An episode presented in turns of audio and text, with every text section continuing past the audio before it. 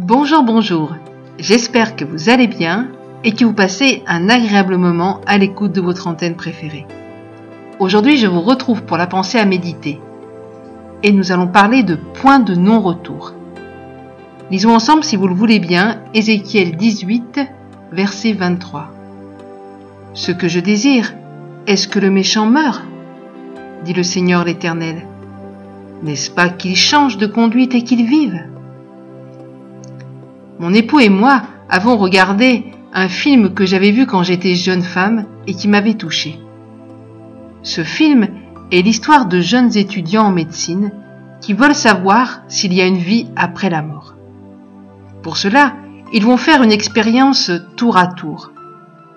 Ils vont provoquer leur propre mort et les autres amis vont les ramener à la vie au moyen notamment d'électrochocs. L'expérience fonctionne et ils reviennent dans leur corps. Cependant, peu de temps après ces expériences, ils vivent des choses violentes liées à ce qui prédominait leur vie, à savoir le péché. Bon, je ne vais pas vous expliquer tout le film, mais en fait, ces personnes étaient confrontées à leur péché et vivaient dans le tourment. Alors vous allez peut-être penser que je m'adresse aujourd'hui à des inconvertis. Eh bien non. Le message d'aujourd'hui s'adresse à toi. Tu étais vivant et aujourd'hui tu es mort spirituellement et tu es tourmenté par ton péché. La parole de Dieu nous dit que les os de David se consumaient et qu'il gémissait toute la journée. Pourquoi? Parce que la main de Dieu s'apesantissait sur lui et sa vigueur n'était plus que sécheresse comme celle de l'été. Pourtant, David était le choix de Dieu et son enfant. Cependant, David avait péché. Au fond de son cœur, je suis convaincu qu'il savait qu'il avait fait mal, mais il se taisait et se voilait la face. En quelque sorte, il avait mis son mouchoir par-dessus. David dit que tant qu'il s'est tu, ses os se consumaient et qu'il gémissait toute la journée. Il devait vivre un terrible mal-être. Comment est-il sorti de cet état? Il s'est approché de Dieu, qui ne rejette pas celui ou celle qui vient à lui. Il lui a fait connaître son péché. Il n'a pas caché son iniquité. Il a dit, J'avouerai mes transgressions à l'Éternel. Et qu'a fait l'Éternel? Il a effacé la peine de son péché. Alors, peut-être, toi qui m'écoutes, des chrétiens t'ont expliqué, verset biblique à l'appui, que c'en était fini pour toi. Plus besoin de t'approcher de Dieu, que tu es bon pour l'enfer, que Dieu ne veut plus de toi près de son cœur. Peut-être que c'est simplement ce qui est injecté dans tes pensées.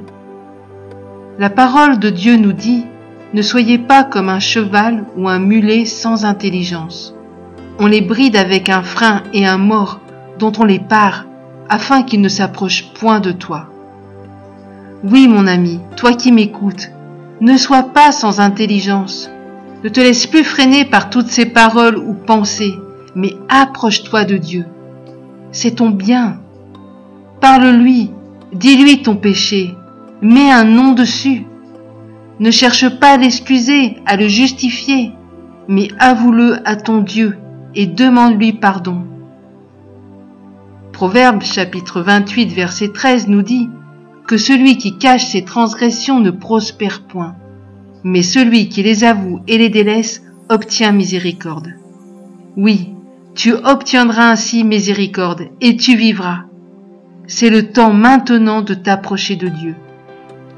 Que ce message que je te lance aujourd'hui soit pour toi comme un électrochoc qui à chaque décharge te dit, c'est le temps de revivre.